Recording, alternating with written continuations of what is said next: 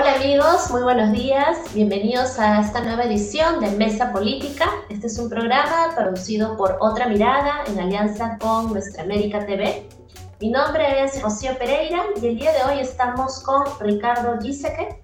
Ricardo ha sido ministro de Ambiente y también es especialista en temas medioambientales. Bienvenido Ricardo, ¿cómo estás? Hola, hola, ¿qué tal? ¿Cómo estás Rocío? Muchas gracias por, por acompañarnos. Eh, con Ricardo vamos a hablar el día de hoy sobre este atentado ecológico, este derrame de petróleo que ha habido en las costas de Lima y Callao y que se sigue, como sabemos, expandiendo hacia el norte. Eh, bien, Ricardo, un primer tema que quisiera, quisiera consultarte es sobre este nuevo derrame, ¿no? Es que acaba de ser reportado en la semana eh, y que aparentemente también Repsol lo habría minimizado nuevamente diciendo de que en realidad no es un nuevo derrame, sino más bien el remanente del anterior. Entonces, queremos entender bien qué es lo que ha pasado, si nos puedes explicar. Sí, mira, en principio el tema es el siguiente. Eh, el barco es un barco que trae, es un barco gigante que trae un millón de barriles. ¿okay? Y este barco se apodera donde Repsol diga, porque el capitán del barco solo trae el barco hasta las costas de Lima. Y de ahí se acomoda donde tiene que estar y por supuesto hay un señor que opera y dice dónde va a estar, está apoderar ahí junto a las multiboyas, etc. El sitio donde se produjo el derrame principal es el sitio donde todavía está. ¿Y qué es, cómo funciona? Son varias mangueras que abajo, eh, en 15, 16 metros de profundidad, está un tubo y este tubo va hasta la refinería y no hay que olvidar que son casi 5 kilómetros desde donde está el barco hasta la refinería, porque el mar que está, los barcos estos grandes acoderan en mar abierto. Entonces, allí hay una, pieza clave que es donde entran las tuberías que van a bombear el, petróleo y de allí entra, o sea, es como una especie de codo especializado que lo lleva para adentro, hacia la, hacia la refinería. Bueno, se produjo el derrame, todo el mundo se dio cuenta finalmente, paralizaron el bombeo, todo, pero ahora lo que toca es hay que desarmar esa parte de abajo, hay que poner unos buzos especializados con protección especial porque su que ya tiene un montón de petróleo. Y entonces ellos van a la parte de abajo y sueltan esta, este codo. Obviamente al soltar el codo ya nadie está bombeando, pero esas tuberías todavía tienen petróleo. Entonces lo que sale es, mira, 8 barriles yo pienso que el total del derrame no ha sido 6.000. Yo tengo la impresión de que es bastante más. Mi impresión es que debe ser más bien alrededor de los 30.000 barriles. De manera que 8 en realidad es, es la gotita que se le cayó de la sopa a alguien, pero no. Y, y además, esta vez que estaban ahí trabajando, sí tenían todo en su sitio. Tenían las barreras flotantes, tenían los skimmers, tenían todo.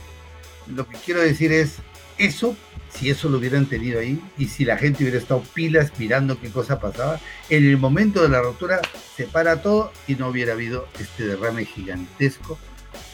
Que obviamente todos tenemos que hacer un acto de contrición y decir, bueno, esperamos de todo corazón que no sea voluntario, ¿no es cierto?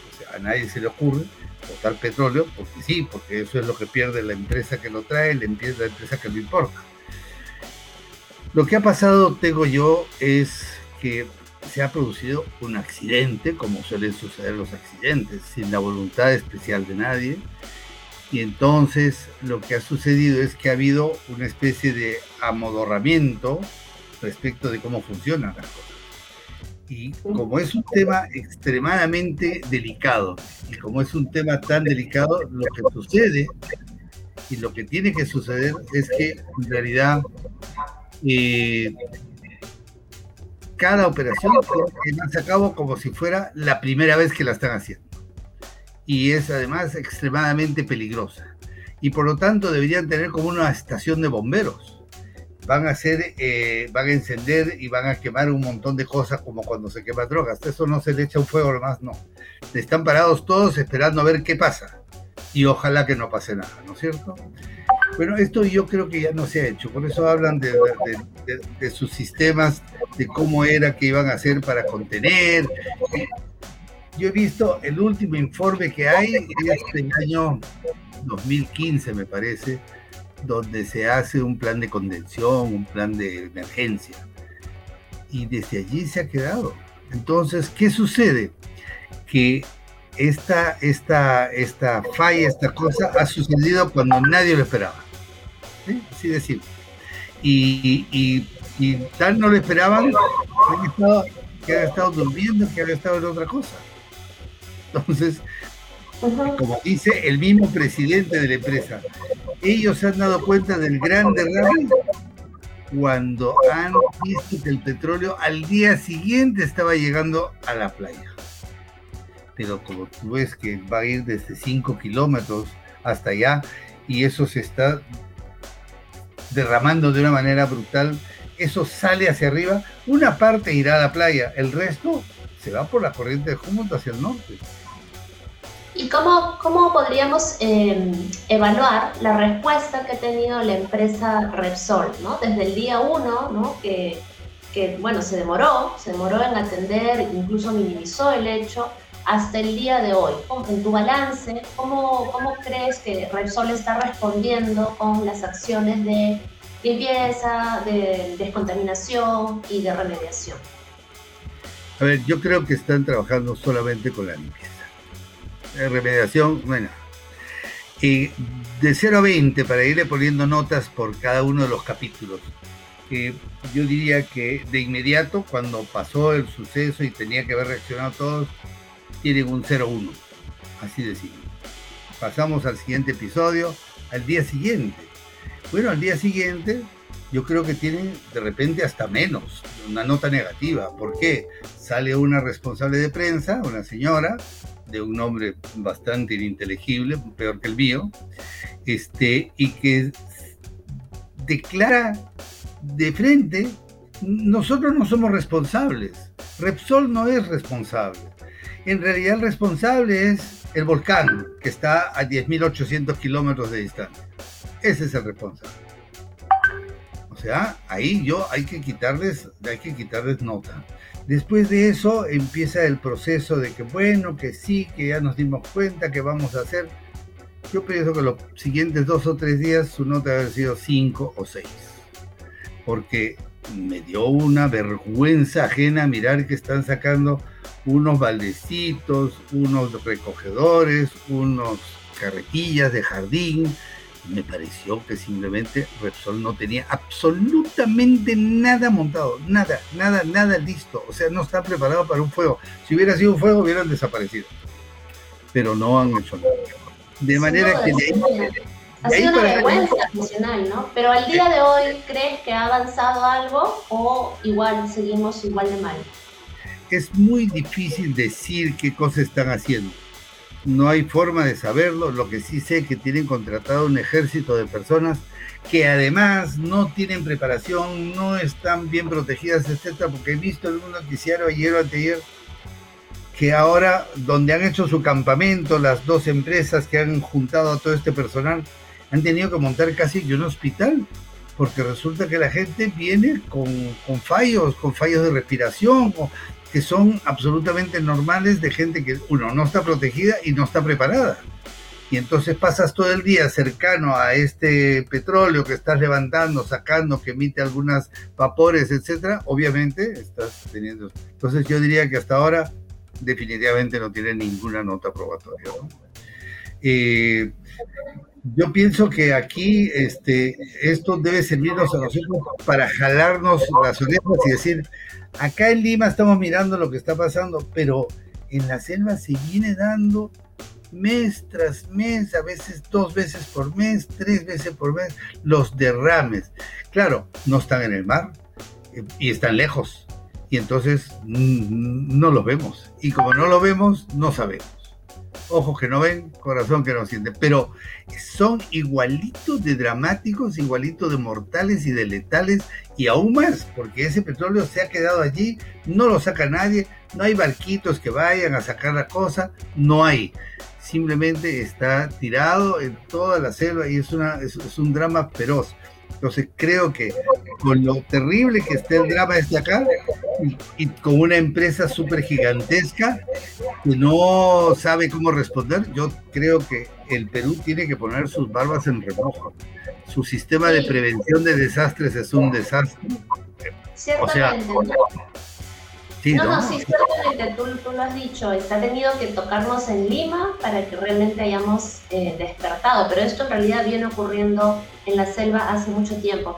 Ricardo, yo quería preguntarte también em, sobre las consecuencias, ¿no? ¿Cuál es el impacto ambiental, social también, seguramente, de este gran atentado ecológico, ¿no? Seguramente no lo miraremos en, solo en el corto plazo, habrán consecuencias en el mediano y largo plazo. ¿Podemos dimensionar ¿Cuáles, eh, es, ¿Cuáles son el nivel de las afectaciones?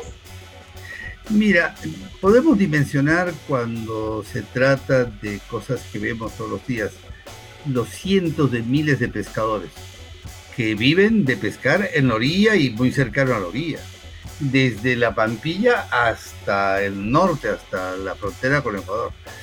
Mm, yo creo que este, esta mancha va a llegar fácilmente hasta las cercanías de Trujillo, Chimbote.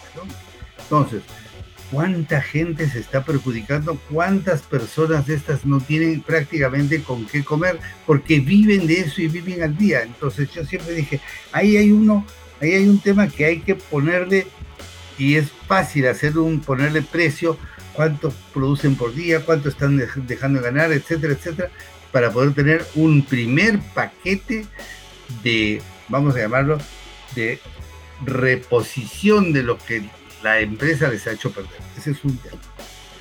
Lo que no me parece bien es que estemos esperando que la empresa empiece a funcionar. El Estado tiene que cuidar la vida de las personas.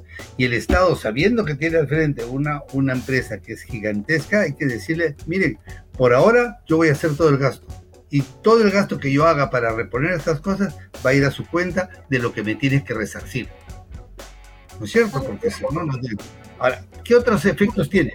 Mira, el petróleo, el petróleo, una vez que está en el mar, genera una película. Esa película no deja pasar el oxígeno y todo lo que está debajo de esa película empieza a ahogarse por falta de oxígeno.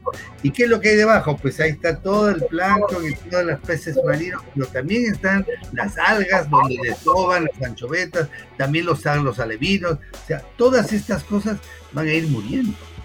También están los pescados que se van contaminando y que pueden ir matando a la gente en, en, la, en la playa. Pero estas cosas que están pasando y por supuesto que van llegando a las áreas naturales protegidas y uno ve las aves, esa es la parte concreta, que uno ve las aves que no pueden seguir volando, que se mueven, que se contaminan, que Entonces, de aquí para adelante hay un tema que no es que ya está terminado, no es que ya hay que evaluar, hay que ir evaluando y hay que ir sumando, hay que ir sacando metodologías, porque esto no ha terminado. Y no ha terminado porque Repsol no tiene cómo hacer para detener la mancha o no le o no o no. En realidad sí hay cómo hacerlo, pero creo que no le interesa. ¿Se puede estimar en cuántos años más vamos a ver los, los efectos de este, de este gran atentado? Bueno, hay personas del Colegio de Biólogos del Perú que están haciendo estimaciones, pero eh, hay que terminar de hacer un estudio muy detenido, ¿no es cierto? Porque hay bastantes especies ahí para saber hasta cuándo. Pero estiman que por lo menos de lo, estamos hablando de tres o cuatro años para empezar a ver la posibilidad de que eso se vaya regresando a su naturalidad. Pero yo no creo que eso regrese a estar totalmente resarcido de ninguna manera por un plazo razonablemente grande, tal vez unos 15, 20 años.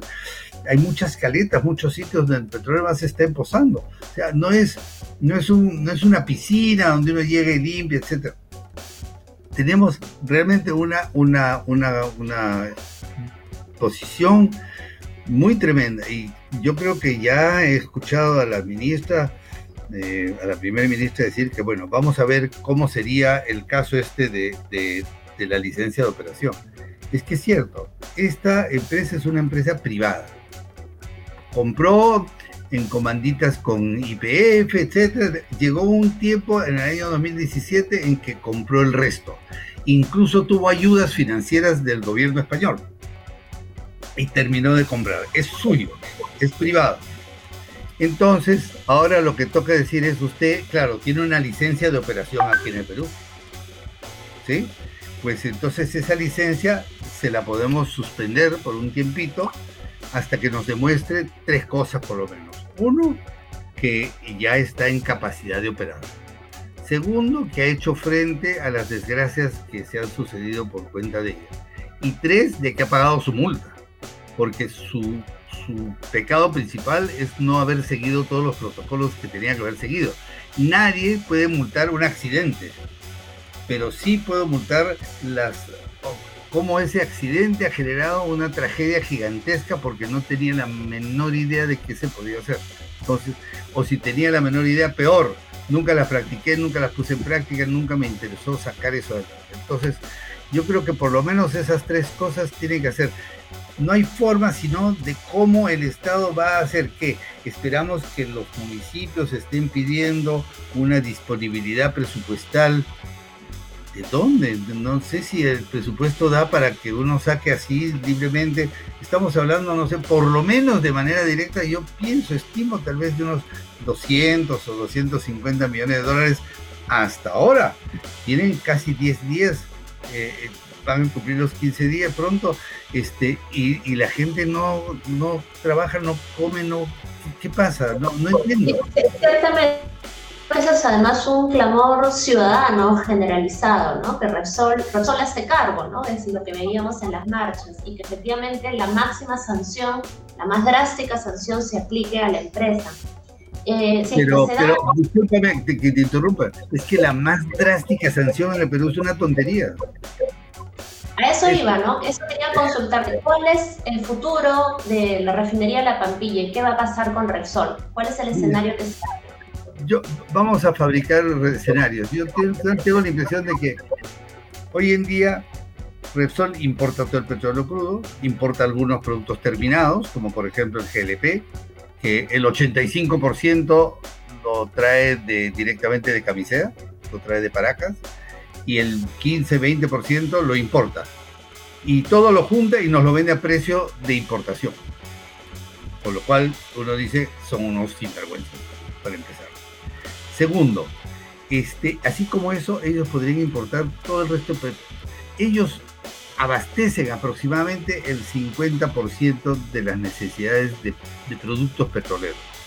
Y el otro 50% se importa directamente. Entonces, yo tengo la impresión de que si tú le quitas la licencia, sí, vamos a pasar algunos días difíciles, pero no imposibles de resolver, porque ya se está importando. Es más, me atrevería a decir que en realidad deberíamos usar esto como una, una razón para decir, bueno, ¿saben qué? El petróleo ya está a punto de ser declarado un combustible fenecido. Ya no, el mundo no está para consumir más petróleo. Es porque ya se sabe que es veneno. Esto es como el cigarrillo. No, pero es que fue un costumbre. No, no, ya sabemos que el cigarrillo mata. Entonces hay sitios donde está prohibido, punto. Esto va a terminar de ser así no sé si 10 o 12 años o 5 años. Nosotros tenemos que poner las barbas en remojo y decir, ¿qué estoy haciendo? Mejor es que ya de una vez empecemos a sacar, salirnos de este tema.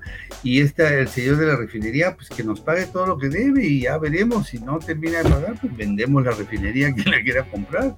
Lo que quiero decir es, el Estado tiene que proveer de soluciones y no tiene que comportarse como una ONG que dice, bueno, vamos a analizar el problema, vamos a estudiarlo, vamos a esto, y al final no te da una solución, sino te dice el resultado de sus investigaciones, que te puede servir o no. Eso no tiene ningún sentido. Esto es más o menos lo que aparentemente podría pasar. Ha pasado mil veces cada vez que ha habido una desgracia, al final no hay responsables, la mano de Dios, no sé. En este caso se sabe clarísimamente que Repsol, que tenía que hacer unas cosas para prevenir esto, no las ha hecho. Punto. Así es. Em, y justo has tocado un punto, ¿no? Que es la respuesta del Estado. ¿no? Y, hemos evaluado ya el accionar de Repsol, que ciertamente ha sido mm. sumamente negligente, lento, por decirlo menos, y, e insuficiente. ¿no? Y en el caso del Estado, evaluando la capacidad estatal que tenemos para eh, fiscalizar, para sancionar, para dar respuesta a este tipo de tragedias ambientales, sociales, ¿Cómo evalúas tú el rol que, han cumplido los distintos actores estatales, el OEFA, por ejemplo, entre otros? Bueno, para empezar, yo creo que la, institucionalidad de carácter ambiental en Perú es demasiado farragosa. En este caso, ¿quiénes tienen que ver? El Ministerio del Ambiente, el OEFA, también el Ministerio de Energía y Minas, también el OSINERMIN, también la Fiscalía. Oye, ¿Y pues con quién hablo? O sea, ¿a quién, con quién, ¿a quién me debo? Claro, si tienes dos entes fiscalizadores como son el, OE, el OEFA y, los hay un problema ahí que no está totalmente resuelto. Entonces yo reviso, yo fiscalizo, tú, fiscalizas, ¿quién fiscaliza? Lo que sí está claro es que en los años 2011-2012 la OEFA empezó a trabajar ya más sistemáticamente, en empezar a hacer fiscalización, en, estar presente en las cosas que tenía que hacer y a colocar multas. Y entonces cuando empezó a colocar multas, los, los empresarios, agremiados de las mil formas que hay en el Perú, ¿no es cierto? Empezaron a decir que eso no puede ser, que estos, estas cosas ambientales eran una traba. Y entonces, ¿qué se hizo? Salió, ¿te acuerdas, Rocío? Salió el, el decreto 2230, el 3. Entonces, este decreto, el paquetazo ambiental de los años 2012-2013, ¿qué hizo? Rebajó el presupuesto de la OEFA y rebajó a la mitad y a la tercera parte algunas de sus multas. Entonces, ¿cómo queda la OEFA? Como que, oye, no te metas conmigo porque te acuso de nuevo con tu papá de Estado. ¿ah? Entonces, ahí empieza el problema. Segundo, en, este año último pasado, en noviembre, diciembre, también sale un decreto, una cosa, una normatividad nueva que dice que en realidad este, sí, pues esas multas son muy altas. Entonces le vuelven a rebajar las multas. Y además hay una legislación o una normatividad este, tributaria que dice que empresa que usa su dinero para remediar temas ambientales, no dice si causados por ellos o por ajenos, entonces tiene el derecho de incorporar esta plata y reducirla de su base imponible. ¿Qué tal? Para pagar impuestos. O sea, usted, yo y todos los que estamos acá presentes pagamos los desastres ambientales de empresas como esta. Esto no, eso no tiene sentido. Pero entonces, creo que es muy importante relevar estas, estas cosas porque efectivamente el, sector ambiental es muy malo. ¿Por qué Repsol se puede relajar de esa manera en, el barco y en el... Porque no tiene a nadie al costado mirándolo, diciéndolo, oye, ¿dónde están tus estos? ¿Dónde están tus barreras flotantes? ¿Dónde están tus skimmers? ¿Con quién has hablado? ¿Por qué no está la Marina de Guerra aquí? ¿Quién te está mirando? ¿Quién te está ayudando? ¿Qué pasa si sucede algo? No tiene a nadie.